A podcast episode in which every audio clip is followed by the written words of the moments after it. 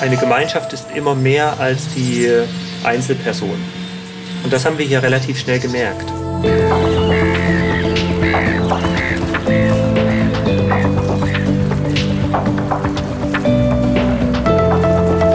Andocken. Zu Hause zwischen Küste, Kirche und Krabbenfohlen. Ich bin Nadia Kamun und neben mir sitzt Claudia Aue. Moin. Moin. Ihr habt gerade schon das Zitat gehört. Um Gemeinschaft soll es heute gehen. Wir sind in die Wolfshagener Hütten gefahren, in die Nähe von Kiel und haben Daniel Henel in der christlichen Basisgemeinde besucht. Äh, dort ist die, seit 1983 ist die christliche Basisgemeinde dort beheimatet. Ähm, und er hat uns Rede und Antwort gestanden zu dieser Frage, wie können uns eigentlich Menschen eine Heimat sein oder wie kann uns Gemeinschaft eine Heimat sein. Das ist ein interessantes Gespräch gewesen und es ist schön, dass wir uns dorthin ein bisschen fühlt es sich an wie Walla Pampa, aber das ist schön, dass wir uns dort auf den Weg hingemacht haben über eine kurvige Straße, bis wir dort angekommen sind. Ja, es war ein bisschen wie in eine andere Welt, hattest du auch gesagt. Dass, als wir da angekommen sind, waren wir über diese lange Allee und dann durch das Tor. Und da haben wir mit Daniel äh, schnacken können. Daniel Henel ist inzwischen schon seit zehn Jahren in der Basisgemeinde Wolfshagener Hütten gemeinsam mit seiner Frau. Mm, er selbst ist 35 Jahre alt und hat Theologie und Sozialpädagogik studiert, immer auf der Suche ähm, nach Sinn und auch nach der Frage, was Gemeinschaft äh, für ihn bedeutet und ob er Gemeinschaft wirklich im Alltag so leben kann, dass sozusagen der ganze Alltag aus Gemeinschaft besteht, man mit anderen Menschen zusammenlebt, auch den Besitz abgibt und so. Das ist ja hier in den Wolfshagener Hütten so, das hören wir gleich noch. Und ähm, ja, hören wir doch einfach rein. Ja, Claudia, wir sind jetzt angekommen. Heute Wolfshagener Hütten. Äh, mal nicht im Hamburger äh, Speckgürtel oder im Bereich von Hamburg, sondern im Kieler Umland. Warst du schon mal hier? Ich war schon ein paar Mal hier und ich finde die Anfahrt schon immer schön, weil das wirklich so ist, dass man, ich komme ja aus Kiel, dass man direkt dann rauskommt in die Natur. Überall stehen irgendwelche Moore und äh, Abzweigungen zu irgendwelchen Naturgeschichten. Man kommt dann so eine relativ lange ähm, Allee hier hoch und fährt durch das Tor in die Wolfshagener Hütten, in die Basisgemeinde. Und ich finde immer, es ist dann gleich eine andere Atmosphäre. Ich bin ja tatsächlich noch nie hier gewesen, aber das habe ich auch gleich gemerkt. Man, ähm, sobald man Kiel verlassen hat und äh, von der Bundesstraße abgefahren ist, betritt man irgendwie äh, wie eine andere Welt. Also die Straßen werden ganz eng und man, ich bin an einem Gut vorbeigekommen. Es ist sehr ländlich. Jetzt hört man im Hintergrund keinen Verkehr, sondern eine Motorsäge. ähm, ja, und es ist dann plötzlich nach viel enger Landstraße und kurviger Landstraße ein Gebäudekomplex, ähm, in dem die Basisgemeinde beheimatet ist. Und jetzt haben wir hier Platz gefunden. An einem Außenplatz. Ähm, genau, und freuen uns, dass wir ein Mitglied der Basisgemeinde heute im Interview hier haben, nämlich Daniel Hähnel. Ich starte jetzt äh, sozusagen mit der Staffelübergabe an dich und frage dich erstmal ähm, zur Basisgemeinde überhaupt. Magst du den Gebäudekomplex mal ein bisschen beschreiben oder wie ähm, das so hier aufgebaut ist, wo ihr wohnt, wo die Essräume sind, auch die Räume der Stille oder eine Kapelle? Also die Basisgemeinde ist eine Lebens- und Arbeitsgemeinschaft, die sich hier auf dem Gelände 83 gegründet hat es gab sie schon zehn Jahre vorher in Kornwestheim, das ist in der Nähe von Stuttgart. Und das Gelände sieht so aus, dass das Zentrum bildet eigentlich ein altes Gutshaus, was gerade, ähm, das habt ihr vielleicht gesehen, neu renoviert wird. In diesem Gutshaus sind überwiegend Gemeinschaftsräume, aber eben auch ein paar Gästezimmer. Da ist ein großer Spiegelsaal, in dem fast alle unsere Veranstaltungen stattfinden, wie Gebete, Gottesdienste, Versammlungen, Kulturveranstaltungen, Konzerte, so es denn geht. Es gibt eine Großküche und drumherum sind vier Gebäude angesiedelt. Ähm, wir sitzen hier direkt am Nordhaus, einfach weil es vom Gelände her an der Nordseite steht. Außerdem gibt es noch ein West- und ein Südhaus. Das sind die drei Wohn Wohnbereiche, die wurden von vor 15 Jahren grundsaniert. Deswegen sehen sie von außen so schön aus. Und wenn man auf das Gelände kommt, linker Hand sind ja im Moment ganz viele Autos geparkt, ist unsere Werkstatt, eine Holzwerkstatt. Wir leben hier davon, dass wir pädagogische hochwertige Spielzeuge bzw. Spiel- und Bewegungsmaterial für Kindertagesstätten herstellen. Nach einer bestimmten Pädagogik, nach der Pädagogik von Emmy Pickler und Elfriede Hengstenberg. Und davon leben wir. Dass ich hier angekommen bin, das ist schon sehr lang so. Ich merke das immer dann, wenn, äh, wenn wir zum Beispiel mal zwei Wochen weg sind und man kommt zurück aufs Gelände. Und es gibt hier so eine schöne Kultur davon, dass man dann kleine Karten kriegt, so Willkommenskarten. Ja, oder unsere Nachbarin hat dann frische Brötchen gebacken, einfach nur zum Spaß. Und man kommt zurück, die Leute gucken aus dem Fenster, sagen Hallo oder man wird vom Bahnhof abgeholt. Einmal ist sogar, weil es da ein totales Zugchaos gab, ist mal jemand nach Hamburg gefahren und hat uns aus Hamburg abgeholt, weil nach acht Stunden Zugfahrt unsere Kinder wirklich völlig durch waren und wir gesagt haben, wir können jetzt nicht noch drei Stunden lang in Hamburg auf dem Bahnhof warten, das geht nicht. Ähm, also ja, wenn wir hier zurückkommen, fühlt sich das gut an. Es fühlt sich nach Zuhause an. Wir sind hier angekommen und fest integriert. Und würdest du auf dem Gelände, angenommen es wäre jetzt 30 Grad wärmer, einen Ort vorstellen können, wo du sagst, das ist auch ein Ort, wo du besonders gerne bist? Also jetzt nicht in den Häusern, sondern ähm, draußen im Garten oder? Das wäre auf jeden Fall der Garten. Ja. Der ist wild und bunt, ne? Also ähm, unser Garten ist so eine Mischung aus Wiese, ähm, Rosenbögen, weil wir haben einen großen Liebhaber von Rosen, der hat hier vor, weiß nicht, 10, 15 Jahren, also vor meiner Zeit, viele Rosen angepflanzt. Man sieht die Rosenbögen und dahinter kommt ein, äh, ein Park, also im Sinne von ba Bäume, ähm, wo man sich wild austoben kann, was die Kinder und auch teilweise die Erwachsenen auch regelmäßig tun. Mein Lieblingsort ist wahrscheinlich an der Feuerstelle. Wir haben hinter dem Gutshaus eine Feuerstelle, wo ich sehr, sehr gerne ein Feuer mache, wenn immer mir danach ist. Oh ja, jetzt zum Beispiel. Ist klar, vielen Dank.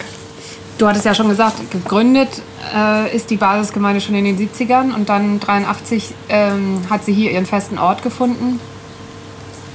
Würdest du sagen, dass das notwendig war, einen festen Ort zu haben und so einen dauerhaften Ort für die Basisgemeinde zu schaffen? Meine Antwort, und ich bin ja erst 86 geboren, deswegen kann ich über 73 jetzt nur aus der Historie her sagen, wäre die, dass ähm, die Zeit in Kornwestheim die Basisgemeinde sich gefunden hat, viele Grundlagen gelegt hat und letzten Endes dann äh, zu der Entscheidung gekommen ist, dass man ähm, zwei, zwei Grundsätze leben möchte. Zum einen möchte man von der Händearbeit leben, zum anderen möchte man Bedürftige integrieren. So, also aus diesen christlichen Kernmotiven heraus. Ähm, und da hat sich herausgestellt in Kornwestheim, dass man dafür einen anderen Ort braucht als die evangelische Gemeinde, wo damals der Zentral, die zentrale Gründerfigur Gerhard Weber ähm, Pfarrer war. Und dann hat man gesucht und ist letzten Endes hier fündig geworden, bei dem Gelände der Kieler Stadtmission damals, und hat das eben gekauft. 2022 findet jede Wohngruppe zu ihrs. Also wir zum Beispiel wohnen mit, einer anderen, mit einem anderen Ehepaar zusammen. Wir bilden eine Wohngruppe, wir haben fest vereinbarte Mahlzeiten in der Woche, drei oder vier. Im Moment haben wir noch eine Langzeitbesucherin, die mehrere Monate hier auf der Durchreise ist, die sich Fragen stellt, ähm, wo es weitergeht in ihrem Leben, die prüft, ob das Gemeinschaftsthema grundsätzlich ein Thema ist, was sie weiter verfolgen möchte oder nicht. Und so kommen immer wieder Menschen vorbei, die mit uns mitleben. Und in unserer Wohngruppe funktioniert das ganz gut. Du sagtest jetzt schon mehrmals, ihr habt die Werkstatt hier für die Holzarbeiten, von der die Gemeinschaft leben kann wenn ich komme ohne jegliches handwerkliches Talent, wie kann ich mich denn einbringen, um zu dem Weiterbestand äh, beizutragen der Gemeinschaft? Also zunächst mal wurde die Gemeinschaft ja überwiegend von Theologen und Pädagogen ähm, gegründet und man hat es hingekriegt, eine wirklich stabile Werkstatt aufzubauen. Ähm, ich selbst bin, äh, habe Sozialpädagogik und Theologie studiert und habe vorher ähm, im suchttherapeutischen Bereich gearbeitet. Also war jetzt eine, ein mittelständiges Unternehmen und Schreinerei jetzt auch nicht unbedingt das, wo ich direkt andocken konnte. Ich denke, hier findet jeder so seinen Platz. Egal, ob das ähm, in der Werkstatt ist, ob das in der Hausmeisterei ist. Wir haben ein großes Gelände, wo auch der Garten und die, die Wohnhäuser ähm, verwaltet werden. Ähm, ob das tatsächlich in der Verwaltung ist, in der Hauswirtschaft. Also ich habe die ersten sieben Jahre hier quasi als Koch gearbeitet und in der, in der Hauswirtschaft generell, in der Kinderbetreuung. Also es gibt so viele Arbeitsbereiche und die Werkstatt deckt nur einen kleinen Teil davon ab. Mir brannte gerade auf den Nägeln nochmal zu fragen, welche, welchen Ort ihr dafür aufgegeben habt oder welche andere Gemeinschaft sozusagen. Also man, ist, man geht ja von einer Gemeinschaft in eine andere Gemeinschaft sozusagen. Meine Geschichte war eigentlich die, ich habe Gemeinschaft erlebt ähm, nach dem Abitur irgendwann. Dann habe ich für mich entschieden, ich möchte in Gemeinschaft leben. Aber während des Studiums fand ich das, quasi, fand ich das schwierig bis unmöglich ähm, und habe auch nicht danach gesucht. Dann äh, kam Frau und auch äh, ein Kind dazu. Und an dem Punkt, wo unsere Studien im Grunde genommen so weit abgeschlossen waren, dass man, ähm, dass der nächste Schritt dran war, dann haben wir den Schritt gemacht und waren aktiv auf der Suche nach verschiedenen Gemeinschaften. Und dann haben wir einen Besuch tatsächlich noch fünf Tage hier auf dem Gelände gemacht. Das war dann im November 2012 und haben gemerkt, also wenn man so eine bestehende Gemeinschaft verstehen will, da kann man noch so oft hinfahren, man muss eigentlich dort einziehen, um es zu prüfen. Dann haben wir der Gemeinschaft einen Brief geschrieben, haben gesagt, hier, wir können uns das vorstellen. Ähm, die Gemeinschaft war von der Geschwindigkeit, glaube ich, auch in erster Linie etwas überfordert. Sie waren aber auch ganz froh. Ähm, aber im Endeffekt sind wir im Sommer 2013 dann hier eingezogen und seitdem wohnen wir hier. Was habt ihr denn gesucht und hier gefunden? Also wenn ich jetzt mal mit plakativen Kalendersprüchen käme, kommen wollte, dann wären so, wäre es zum einen das Gandhi-Zitat, sei du selbst die Veränderung, die du in der Welt sehen möchtest. Und zum anderen, eine Gemeinschaft besteht, eine Gemeinschaft ist immer mehr als die Einzelperson. Und das haben wir hier relativ schnell gemerkt. Wir sind hier gewissermaßen zur, zur Ruhe gekommen. Also zur Ruhe auf die eine Art und auf der anderen Seite haben wir aber auch eine sehr große emotionale Dichte erlebt. Also wenn man hier auf das Gelände kommt, gerade Besucher erleben das ganz oft, dass sie so richtig gehend runterfahren. Wenn man hier lebt, hat man äußerlich vielleicht manchmal ähm, das Gefühl, was ist heute eigentlich passiert. Innerlich ist man aber, passieren sehr, sehr viele intensive Prozesse, viele Auseinandersetzungen.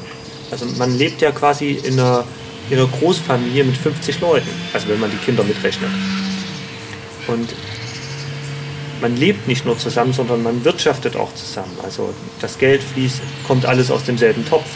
Ähm, man wirtschaftet alles in denselben Topf. Man versorgt sich gemeinsam. Ja? Das heißt nicht, dass jeder immer zusammen isst, aber die Versorgung funktioniert erstmal gemeinsam. Und das kommt natürlich zu Konflikten.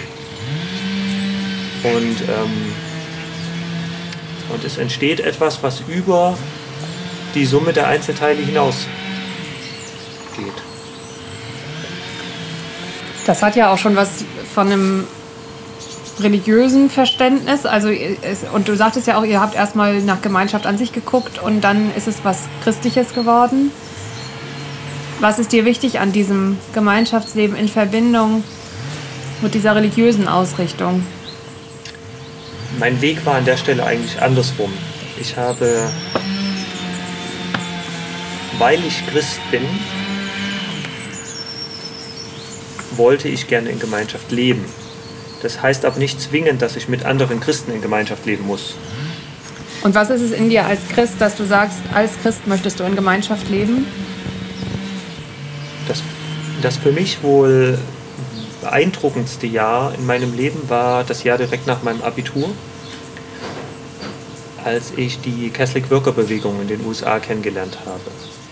Ich habe in einem Frauenhaus gelebt und gearbeitet, wo äh, körperlich und sexuell schwerst missbrauchte Latino, überwiegend Frauen und Kinder aufgenommen wurden. Alles sehr niedrigschwellig und sehr chaotisch organisiert. Und da habe ich das erste Mal gemerkt, dass äh, das Gemeinschaft mehr bedeutet. Die Grundlagen der Catholic Worker sind im Wesentlichen äh, die der, der Bergpredigt, also den äh, hungrigen Essen geben. Das heißt, sie haben Suppenküchen, den frierenden Kleidung, also ähm, Kleiderkammern, würde man deutsch sagen, den Obdachlosen Obdach, also Wohnheime oder Homeless Shelters. Und dann kam bei den Catholic Workern eben noch dieses Motiv der politischen Arbeit dazu ähm, und das des Biogardenings. Das haben sie jetzt nicht ganz zentral auf die Bergpredigt zurückgeführt, aber ich denke, das ist heute auch so salonfähig geworden. Und das hat mich sehr beeindruckt. Ähm, das war für mich ein kompletter Wandel dazu, wie ich sozialisiert bin. Also in einem ganz pietistisch-konservativen Erzgebirge, wo, äh, wo ich es erlebt habe, dass man sehr stark in Schwarz und Weiß gedacht hat. Das heißt, ihr habt ein gemeinsames Morgengebet, ihr habt ein Mittagsgebet. Habt ihr auch einen Abend? Äh ähm, also das war, es, es gab in der Vergangenheit, also in den letzten 40 Jahren Basisgemeinde, gab es jede denklich, erdenkliche Form ja. schon. Im Moment ist es so, dass es ein freiwilliges, äh, liturgisch gehaltenes äh, Morgengebet gibt, um 8 Uhr für 15 Minuten. Das ist sehr viel Stille, kurze Textlesung kleiner Psalmen. Ähm, und es gibt ein Mittagsgebet, das ist eine verbindliche Angelegenheit. Das ist zum Hel zur Hälfte das klingt ein bisschen sehr schematisch, aber das ist zur Hälfte Liturgie, zur Hälfte Infoveranstaltung. Also, aber Infoveranstaltung äh, im weitesten. Also auch wenn, wenn jetzt ein Angehöriger gestorben ist oder im Krankenhaus liegt, kann man, ist das der Raum, wo, wo das geteilt werden kann. Ähm, und wir haben enge Kontakte zu verschiedenen Gemeinschaften, also den ursprünglichen Basisgemeinden in El Salvador. Da kommt auch der Name her. Ähm, wenn es da wieder Briefkontakt gibt, dann ist das Mittagsgebet der Ort, wo dieser Brief vorgelesen wird. Ähm, die Basisgemeinde hat sich äh, über 30 Jahre in der Anti-Atomkraftbewegung engagiert. Das Mittagsgebet ist der Ort, wo eben jetzt zum Beispiel das Abschalten von Brockdorf auch nochmal thematisiert wird. Aber natürlich auch ganz nahbare Sachen wie es gab eine große Lieferung an Kartoffeln, nehmt euch oder so. Wir hatten ja schon gesagt, dass wir so in verschiedenen Rubriken ein bisschen dem Pod in verschiedenen Rubriken den Podcast aufgeteilt haben. Und eins war auch zu sagen, ähm, welche Musik bedeutet dir besonders viel? Welche Musik hast du, das ist ja auch unterschiedlich im Leben, das wissen wir auch, aber vielleicht im Moment gibt dir ein Stück Heimat oder drückt vielleicht auch Sehnsucht nach einem Ort für dich aus? Wenn ich so an meine Jugend denke, dann hatte ich sofort äh, Keimzeit, Klingklang mhm. im Kopf. Also so dieses auf dem Weg sein. Äh, dieses auch losgehen, äh, das etwas Spielerische. Wenn ich dann an äh, die Zeit in Chicago denke, ähm, kam mir Michael Frandy, äh, ein, äh, ein Künstler, der eher so einen Reggae-Pop macht, aber von den Texten her eher sehr, sehr in diesem ähm, soziale Gerechtigkeitsthema drin ist. Wenn ich dann in diese Zeit des Studiums, wo ich versucht habe, diese zwei Erfahrungen zusammenzubringen, was für mich auch einfach eine wirklich teilweise schwierige Zeit war, kam ich, irgendwie, kam ich auf zwei Lieder. Einmal so dieses There is a Crack in Everything, Leonard Cohen, aber auch The Last Waltz, ähm, diese, diese sehr schöne Melodie von einem Chinesen, den ich gerade vergessen habe, wie er, wie er heißt.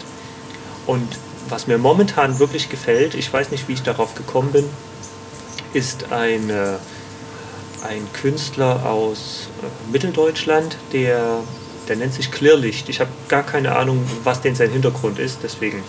Aber ich mag dieses eine Lied ähm, mit Saxophon in Verbindung mit etwas Elektro.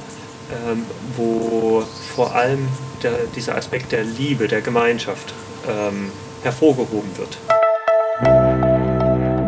Und dann, äh, du sagst, hier bist du ganz angekommen. Gibt es noch einen Ort, so der einen Sehnsuchtsort darstellt, wenn du nicht hier bist, wo du gerne wärst?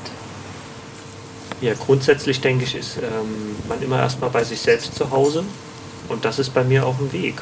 Also ich bin äh, nicht immer ganz bei mir selbst zu Hause und wenn ich nicht hier bin, dann äh, finde ich es immer gut, wenn ich wieder bei mir selbst ankomme. Mhm. Aber das ist ein sehr schwieriger Weg mitunter. Ich habe noch eine Rubrik, die heißt Sätze vervollständigen. Das hatten wir dir ja auch schon geschickt, aber noch nicht gesagt, welche Sätze es sind. Also wir werden dich jetzt ein bisschen äh, mit in verschiedene, an verschiedene Orte nochmal mit den Sätzen nehmen. Mhm. Ja, wir sind ja in Norddeutschland, ne? Du warst bestimmt auch mal an der Nordsee und nicht nur an der Ostsee. Wenn du, hast du mal im Watt gestanden? Dann kann ich dir die Frage stellen. Wenn ich im Watt stehe, dann. Fühlt sich das sehr gut an. Wenn ich ein Fischbrötchen sehe, dann. Beiß ich rein. Welche Sorte? Hm, Matthias gern. Frischen Matthias, yay. Frischer Matthias. Geräuchert. Mhm. Und heute ist ja so ein bisschen so ein Tag, so startete er zumindest, äh, so ein fies verregneter Januartag. Was machst du dann am liebsten? Wir haben in unserem Bewegungsraum einen Ofen mit offener Scheibe, also so mit einer, wo man das Feuer sehr schön sieht. Und nachmittags, wenn ich äh, mit den Kindern bin, mache ich dann eine Bewegungsstunde im Bewegungsraum und setze mich selbst, wenn ich nicht selbst mitmache, direkt an den Ofen und gucke ins Feuer. Das klingt gut. Jetzt gerade, ne? Ein Tag auf Helgoland wäre für mich. Es kommt drauf an, ob mit Kindern oder ohne. Ohne Entspannung. mit ein Familienausflug. Mit ein bisschen mehr Stress. Okay. Gegen Heimweh brauche ich diese Dinge in meinem Koffer. Tagebuch. Mein Taschenmesser.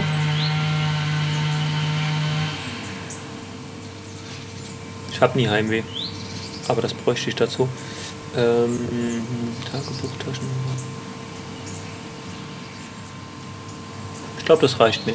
Und ein Stift, ein Füller.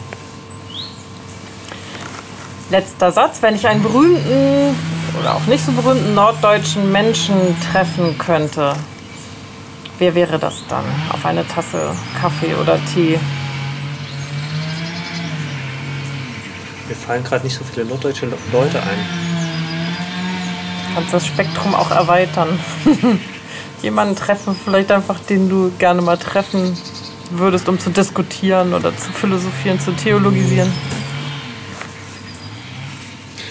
Ich, mir kommt da gar kein Name gerade. Also ich habe das Gefühl, hier in der Gemeinschaft treffe ich so viele Menschen, so wie euch heute oder Menschen, die hier vorbeikommen, die hier an der Straße die ganze Zeit hin und äh, lang laufen oder mit dem Fahrrad unterwegs sind. Ähm, die sind genauso cool und wichtig oder bringen genauso ihre Geschichte mit ähm, wie Alexander Zverev oder so, und mit allen kann man einen Kaffee trinken. Also. ja. Ähm, ja. Ist ja auch okay. Also, finde ich ein Statement, oder? Ja, klar. Vielen Dank. Dann äh, danken wir dir ganz, ganz, ganz, ganz doll für die Zeit und das Frieren mit uns und all die schönen Gedanken, die du mit uns geteilt hast. Also ich fand das trotz der Kälte sehr inspirierend. Und ähm, ja, hoffe einfach, wir können, also ich für mich nochmal sagen, nochmal wiederkommen, wenn dieses Corona vorbei ist und nochmal ein bisschen mehr auch mitkriegen von eurem Gemeinschaftsleben. Ja, vielen Dank, dass du dir die Zeit genommen hast. Ja, bitteschön. Es war schön, dass ihr da wart.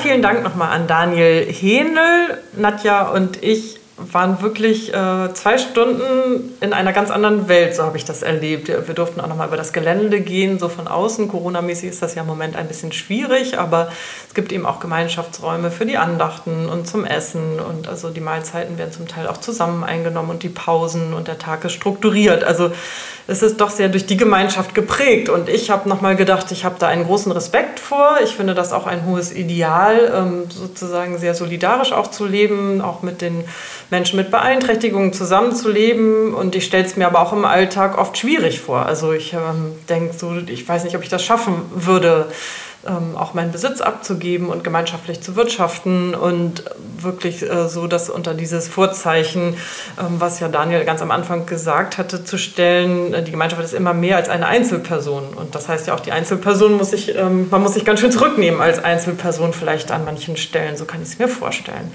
Also ein sehr eindrückliches Gespräch, nochmal in einer ganz anderen Welt, fand ich. Was meinst du, Nadja? Mhm, mir ging das ähnlich. Es ist wirklich alles andere als eine Durchschnittsbiografie für, weiß ich nicht, westliche Verhältnisse. Ähm, und gleichzeitig fand ich das auch sehr beeindruckend. Ich merke auch immer, es spricht mich auch an. Es hat auch was Reizvolles.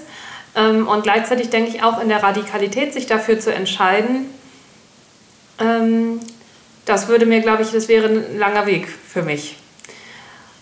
Und bei der, diesem Zitat, was wir am Anfang hatten von ihm, dass die Gemeinschaft immer mehr ist als die Einzelpersonen, da glaube ich auch, das ist sicherlich so in so einer Gemeinschaft ähm, und dass die was Größeres abbildet und gleichzeitig die Einzelpersonen aber auch je für sich, glaube ich, auch mit sich da auch sehr auf dem Weg sind. Wenn er so beschrieben hat, ähm, dass man oder dass er sein Zuhause in sich selbst findet und dass das aber auch noch nicht immer so ist, dass, das, dass er sein Zuhause in sich findet, glaube ich auch, ist man auch immer sehr viel mit seiner eigenen Entwicklung beschäftigt und viel in der Reflexion, ja, in der Auseinandersetzung mit den anderen lernt man, glaube ich, dann auch immer viel über sich und entwickelt sich daran auch weiter.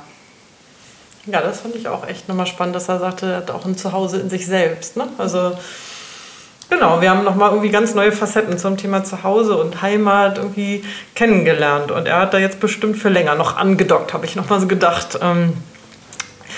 Das war's für heute von uns. Vielen Dank erstmal an Jan Kessler, der die Mischung und den Schnitt wieder gemacht hat und an den EKD Digital Innovationen Fonds, der uns unterstützt, sodass wir die nächsten Folgen auch gut auf den Weg bringen können. Ihr findet uns auf Instagram unter andocken-podcast. Wir freuen uns, wenn ihr uns auch da abonniert oder vor allen Dingen auch Rückmeldungen gebt, damit wir irgendwie wissen, was bei euch andockt. Und wir freuen uns auf den nächsten Podcast in zwei Wochen. Ähm, wir verraten noch nicht mit wem. Ahoi! Ahoi!